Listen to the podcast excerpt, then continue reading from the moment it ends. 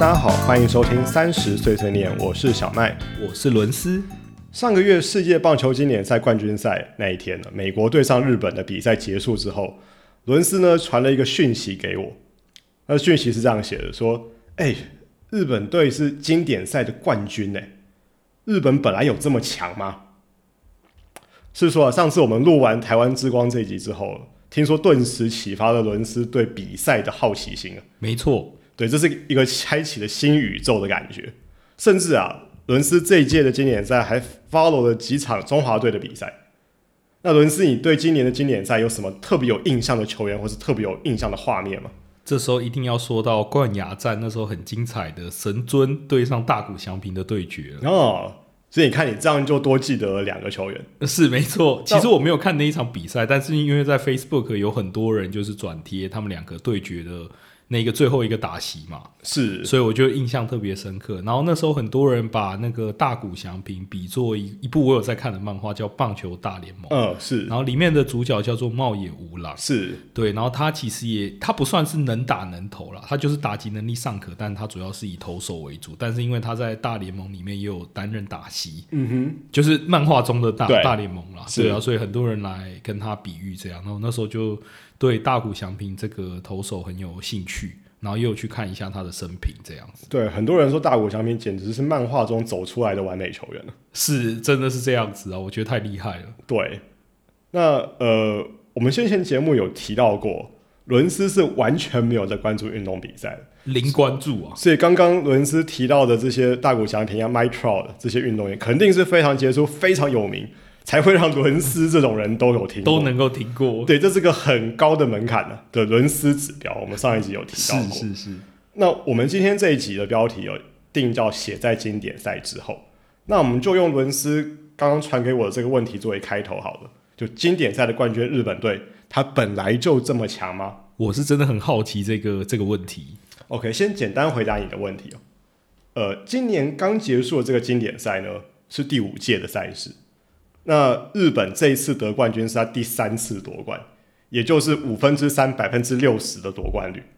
所以回答你的问题的话，是的，日本本来就很强。哎、这个我是真的很意外。就我本来以为可能经典赛历年得冠的都是美国啊，或者是一些可能中南美的国家。嗯，对，其实日本队在经典赛的表现是非常好的，历年。那前两次日本队夺冠分别是第一届二零零六年跟第二届二零零九年，那由铃木一朗跟松坂大辅等人所率领的日本武士队，风光连续拿下了两第一跟第二届的经典赛冠军。那二零一三年第三届跟二零一七年的第四届，日本都是季军第三名。那因为他们两次在四强赛输球，一三年那次输给波多黎各，一七年那次输给当时的冠军美国，所以今年日本队在冠军赛赢了美国，也算是报了六年前的一箭之仇了。所以本来就是经典赛的常胜军啊，嗯就很常打进前三。是，那二零一三年的那一届经典赛，我想特别讲一下哈。那一年的中华队差一点点在东京巨蛋日本的主场击败日本队，而那一场比赛是王建民先发出赛，对上日本的全明星打线，缴出六局零失分的表现。那最终中华队在只差一颗好球就能赢球情况之下，遗憾遭到逆转。那这场比赛，我想至今都是很多台湾球迷还时常会提起的经典战役。那除了王建民神勇无双，以及中华队差一点点就能赢下日本之外，那日本队因为他只差一个好球就会输球，所以他强大的韧性，我想在很多球迷的心中都留下深刻的印象。那这一届，今年这一届日本队在四强赛也是在比赛最后才击出再见安打，逆转击败墨西哥。所以传统上日本队其实就是个战力完整而且韧性极强的球队。那今年二零一三年的日本队哦，是由当今世界棒坛当红炸子鸡，刚刚伦斯也提到大谷翔平领军。那大谷翔平，我想有在 follow 棒球赛事的人应该都知道，是能当投手又能当打者，所谓的二刀流球员。而且我看他是两个都做的很不错，投手就不用说了，连打者好像也得过一些跟打击相关的大联盟的奖项。是，而且要知道、哦，投球跟打击兼顾这件事情哦，通常是在学生棒球这个层级才会看到，可能国小、国中、高中，这个有一些他可能就是运动天分特别好的一些球员，同时会是队上的王牌投手，然后又是最强打者。但问题是，大谷翔平不是在学生棒球做这个二刀流啊，他是在全世界最高层级的棒球呃联盟美国职棒来做这件事情，就知道有多夸张。他简直是把这个全世界的棒球殿堂最高等级的联赛当做学生棒球在打，而且他就像文字刚刚提到，投打两关的成绩都非常的好。那在美国职棒超过百年的历史上，只有两名球员能做到这一点，一个就是大谷翔平，上一个是棒球之神贝比鲁斯。有兴趣的朋友可以去 Google 一下贝比鲁斯是何许人物。但是能被叫做什么什么之神的，通常都不是简单角色。对，那。贝比鲁斯的二刀的记录，那也是超过一百年前的事情。一直到现在这几年，我们才看到第二位具备同样天赋的球员出现，所以就知道这对棒球迷，甚至对整个棒球世界来说，是多么令人兴奋的一个事情。那我想，所有喜欢棒球的人哦，不管你支不支持大谷商品，都无法否认二刀流，而且在美国职棒二刀流这件事情有多么的惊人。像今年的经典赛，因为韩国队早早就被淘汰出局了，那大家也知道，就很多。呃，韩国人其实对日本的旗舰很深，但是很多韩国球迷居然这一届转而支持大谷翔平，对这个在之前是根本不可能的事情。你要韩国人去支持日本队或日本球员，这是不可能的事情，很难想象。对，但是大谷翔平毕竟是个百年难得一见的天分啊，那打破了国家之间的这些隔阂，就知道他的天分是有多么的特别。那有关韩国为什么会早早被淘汰这件事情呢？呃，我们等一下会再聊到这件事。OK，那回到今年的日本队，那个人觉得今年这座冠军的含金量啊，比之前提到第一届零六年跟第二届零九年的含金量更高。原因是因为近几年的经典赛对球员国籍的认定其实非常的宽松，以至于很多双重国籍或是混血球员都可以代表国家出赛。那之所以连呃这个大联盟定定如此宽松的规则，是想让更多国家可以参与到这个国际赛事，不然。多数的圈都是美国人的话，就真的都给美国玩就好了，对吧？这样比赛才会精彩。而且我记得经典赛的主办方其实就是 MLB，是是，它是联盟，对，它是美国职棒大联盟，所以当然会希望更多国家的球员或球迷可以参与到这个四年一届的棒球盛会。那也就是因为它如此宽松的这些国籍认定标准，所以才会发生像我们这一届我们同组中华队同组的意大利队，他队内根本就都在讲英文，这很有趣。对，因为他一票都是意大利裔美国人。那传统上，意大利的实力其实不会像今年这么完整。但今年意大利队哦，他冲出我们这个小组赛，然后闯入八强，那基本上就是拜这个比较宽松的规则所赐了。那事实上，不要说意大利了，强如日本跟韩国，今年也有引进在大联盟打球的混血球员来助拳，唯独我们台湾中华队没有。那这件事情就有点特别，因为这并不是因为我们没有台裔球员在大联盟哦。事实上，我们是有几位台美混血全在大联盟打球，也打得还蛮不错的。那我们国家队据说也确实有跟这些优秀的混血球员联系。问题是在于啊，我们台湾在招募的过程当中，显然没有别的国家这么用心。呃，我们就换位思考一下，伦斯，假如今天你是一个在美国打球的美国人，然后有一天一个跟没跟你没什么关系的国家队突然打电话给你，没头没尾说要邀请你打国呃国家队经典赛，你会理他吗？不会，而且我看那安排这整个时辰啊，都很不合理啊，或者他可能也没有特别的积极，或有一整套的措施。对对，重点就是措施跟配套。那以日本队来说，国家队的总教练今年是这个立山英树先生，他除了长时间在追踪这些旅美球的表现，才能及时掌握球员的动态，他更是直接飞去美国。去亲自说服这些球员，包含今年在今年才大放异彩的日美混血球员 Lars Newbar。那事实证明，Lars Newbar 的表现确实很好，那也用好的成绩来回报给第三因素监督。那日本之所以可以做到这件事情，是因为日本队它基本上是个公司化的一个经营模式。所以公司化的意思是它是个常设的独立作业单位。那这个。独立的单位举凡从国家队的选材、组训，甚至是国家队 logo 的商标授权、联名商品等等，都由这个公司来统一处理。那国家队的教练，我们刚提到的日本队教练是一三因素监督，他是个独立的一个职位，也就是他一直在当这个教练。哦，所以他不是从日本职棒可能某一个队挖一个他的总教练过来这样。对他现在没有没有没有球队的职务哇，但我们这跟我们中华队就不太一样。那基本上我们的国家队，因为它并不是个长期独立的运作单位，所以它其实有一点像是每次有大比赛的时候就组织一个团队，然后比赛一结束就解散，然后下次比赛再组个新团队。那这用公司来比喻的话，就是每次有个新专案的时候，就找一批新的人，然后专案结束就解散，然后下次有新专案再重新找人。这听起来有没有怪怪的？就没什么效率，而且听起来没办法累积，就是他每一次都是一个新的状况。对你没有办办法把 know how 传递下去嘛？那另外，中华队的教练其实都是跟中华职棒球团借的，就我们刚刚提到的，像我们总教练林月平就是中华职棒统一师队的总教练。那说实话，你光用想的，光又同时兼顾兼兼顾职业母队的运作跟国家队，感觉就会分身乏术。更遑论要去追踪这些旅外或甚至混血球员的近况。当然，当然，有些人会说，我们台湾棒球本身够强啊，我们干嘛用这些规划或混血的球员？那问题就是在于哦，当全世界的国家都在启用这些混血球员，某些程度都可以说是军备竞赛的时候，强如日本队都愿意去找混血球员回国效力了。那棒球贵为我们台湾的国球，难道不值得我们投入时间跟精力去让我们国家战力队更完整一些吗？而且，因为 MLB 毕竟是世界的殿堂，所以我相信它里面一定有非常多优秀的选手，他们是在角逐世界上最强的的一个棒球的不同的职位。是，更何况国家队独立运作、公司化这件事情，在国际上已经行之有年了，这完全不是一个新观念哦。那除非有人觉得说我们台湾棒球实力很强，比日本还强，所以日本找混血球员，我们不用。不然我说真的啦，我们真的是不太适合再继续闭门造句了。是，不然就阿 Q 主义，自己觉得自己很强，事实上还是有差了一截。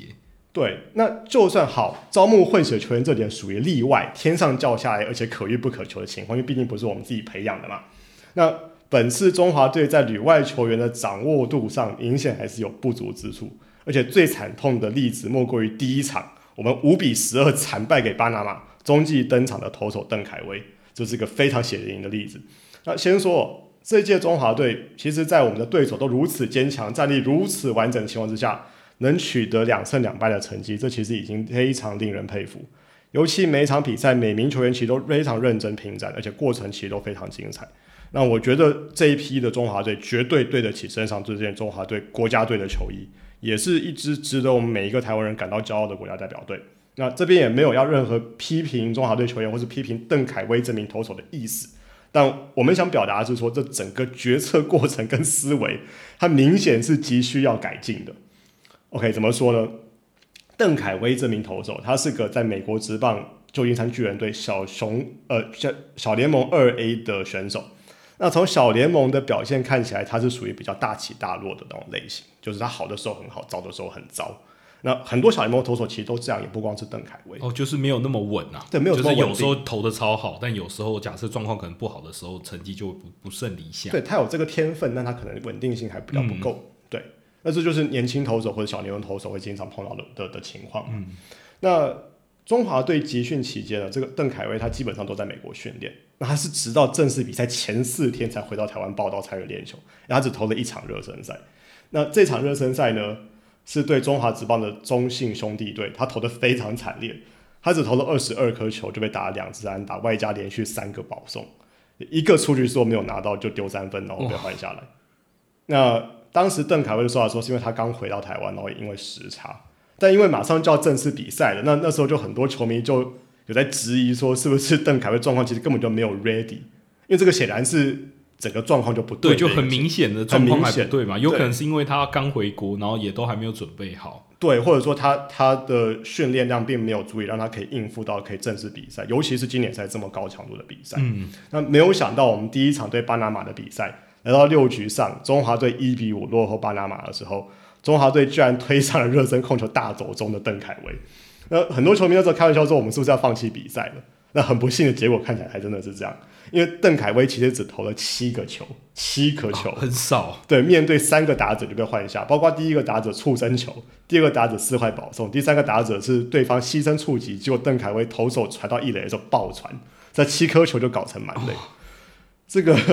事后有网友还说，这个古时候有所谓七步成诗的，今天中华队是七球满垒，这可能多么多么尴尬、多么惨烈的一个情况。但我说真的啦。就算是文斯，你或我上去当投手，最早也差不多是这样。是没这么惨 的。那最终这七颗球也是邓凯威本届赛事唯一留下出赛记录。那很遗憾，中华队也在小组赛遭到淘汰。那事后中华队教练团对于邓凯威的表现评价是：坦诚邓凯威的表现跟影片上看上去有落差。影片上看上去有落差，还记得我们刚刚说日本队教练是亲自飞到美国去邀请的吗？是没错，这这评估其实光看影片很难看得准。对我们中华队的教练是看影片在追踪里外球员表现的。对，老实说啦，凭良心说，酸归酸哦，但是我觉得邓凯威的实力不可能这么差，不然也不会在二 A 打的打的还算不可能这么差。但我严重觉得邓凯威状况根本没有调整到位。呃，再加上我们的教练团根本没有在近期现场看过他投球，或许是因为分身乏术，或许是因为根本没有经费飞去美国。但总之结论就是只能用影片去评估，然后显然是评估错误，那导致在错误的时间放上了错误的人，那简单讲就是个错误的决定，也导致最终的输球。而且其实我觉得这对邓凯威来说也会是一个很大的心理阴影，就是他哎好不容易有机会代表国家队比赛，结果对在相亲父老面前，对在相亲父老面前。对啊，这是个多么大的一个打击，对一个选手来说。但很有可能是因为他没有磨合的时间，就是就像你刚刚讲，他短短的四天，对，就赶快就要就要参加这么高强度的经典赛的比赛，这个他状态太高了，他状态也没有调整好，对，难度真的太高了。那很多人会问，我们跟世界冠军的距离有多远？哈，我跟你讲，这距离就是这么远。我们的棒球，我们的国球，其实真的还有很多修正的空间。那身为棒球迷哦。其实这几年常常听到一个说法，说台湾的国球其实不是棒球，是赢球。因为台湾人爱的不是棒球，是赢球。那其实我个人觉得这句话本身没有什么错，因为我就问哦，哪个国家的国球不是赢球？没有人希望一直都是输的状态了。对啊，巴西的足球、中国的乒乓球、纽西兰的橄榄球，假如不是一直赢赢球，成绩斐然，会获得这么多国内的关注吗？那刚刚提到韩国这次经典赛早早就被淘汰了，原因是因为他们的小组赛意外输给了澳洲，然后最后他们那组变成澳洲跟日本携手晋级，韩国惨遭淘汰。而且韩国输给澳洲原因其实真的很好笑，蛮匪夷所思的，是因为韩国有一位球员叫江白虎，他对澳洲这场比赛击出二垒安打之后，因为在二垒上庆祝的太忘情，他的脚不小心离开了垒包，就当场被澳洲队触杀。最后，韩国还真的因为这一分就被澳洲淘汰，这也太戏剧化了吧？那个判触杀的当下，说澳洲呃，说韩国的直播网络直播论坛，就瞬间涌入满满的这个 C 八 C 八 C 八，就是 A B C 的 C 数字八，就一堆韩国网友在打 C 八 C 八 C 八，然后我开始想说 C 八 C 八是什么意思？后来我才知道，C 八这个是韩文的网络用语，意思是混蛋的意思。对，满满都在骂他混蛋、混蛋、混蛋、混蛋。你看韩国网民也是很凶啊，世界各地的网民对棒球有热情都会很凶，因为这种白痴的是输掉了整个比赛。对，而且这甚至是不限于棒球，你看世足赛已经更多这种很凶的网民。但是，假如韩国那一场如愿打败澳洲，并且晋级八强的话，这个失误可能就会比较被轻轻放下。但偏偏就是韩国输了嘛，所以就被放大检视啊。那所有，所以所有赢球，国球是赢球这件事情，其实举世皆然了。重点还是在于说，我们为赢球这件事情付出了多少？没错。那你看看别人在国家队付出的心血，然后看看我们，看看我们的新竹棒球场，我们花十二亿盖出一个超级有问题的球场。听说前一阵子，这新竹棒球场的草皮上面还开始长香菇。长香菇乱七八糟，对，这整个世界乱七八糟。长香菇，这是台湾农业史上的奇迹啊！对，那想想这个新竹棒球场急救章开幕，我们的总统本人跟执政党几位当时的候选人一字排开，开心剪彩。呃，你再想一想，为什么台湾每次有政治人物转发体育新闻，或是跟这个运动员同台的时候，就会被一票的网民酸作是沾光？对，那。身为棒球迷哦，我是非常希望，假如我们都同意支持中华队是台湾人的最大公约数。你要知道，在台湾这个充斥各种颜色跟标签的国家，有个最大公约数是不容易的事情。那假如我们也都同意，也都希望中华队能够取得好的成绩，而不是呃喊喊口号，然后变成另外一个政治的廉价标的的话，呃，我觉得。我们就应该要停止，就是这类的议题淹没在众人口水当中，然后停止这些原地踏步跟内耗，才能让我们的国球真正的进步。所以要知道，棒球已经是我们台湾少数能在这个严峻的国际局势下面能够扬眉吐气的闪光点。那我们是不是应该做点真正的提升我们棒球实力、提升国家队表现的事情，才是当务之急呢？但撇开这些制度，呃，撇开这些制度面的问题不说，这批中华队的很多球员其实还是带来很多令人惊艳而且激赏的比赛内容，尤其是打击部分，真的发挥的淋漓尽致。除了这次比赛大放异彩的张玉成，缴出可能是中华队史上最杰出的打击数据表现之外，呃，郑宗哲跟姜昆宇这对非常年轻的二游防线组合，在本次赛会可说是攻守俱佳，也让我们看到未来中华队的舰队雏形。那中华职棒本土出产的选手方面，林立面对各国强头，依旧缴出很出色的打击成绩。那日本职棒的吴念庭跟旅外回归的吉利吉岛拱冠，同样有非常出色的攻击表现。那投手方面，虽然这次我们失分确实比较多，但吴哲源、宋家豪等人的绝佳稳定度跟压制力，我想也是让很多球迷看看得非常过瘾。那真的希望我们的制度可以更健健全、更全面，而且更细致、完整，然后。呃，他山之石真的可以攻错，就算日本那一套我们真的没有办法整套搬来，那我相信作为参考还是能带来不少进步了。那重点是我们真的不能关起门来玩了。那各国都在进步，我们虽然也在进步，但是步伐还是要赶紧跟上了，不然很快就会被甩开。也希望越来越好了。对啊，好啦，讲这么多，那虽然经典赛的赛事结束了，但中华职棒全新一季的赛事也在四月一号展开了。那不管你是因为经典赛而感到好奇的一日球迷，或是呃很喜欢看中华队赢球的赢球球迷，或者是纯粹是中华队的球迷，或者像我这种已经关注多年的老球迷，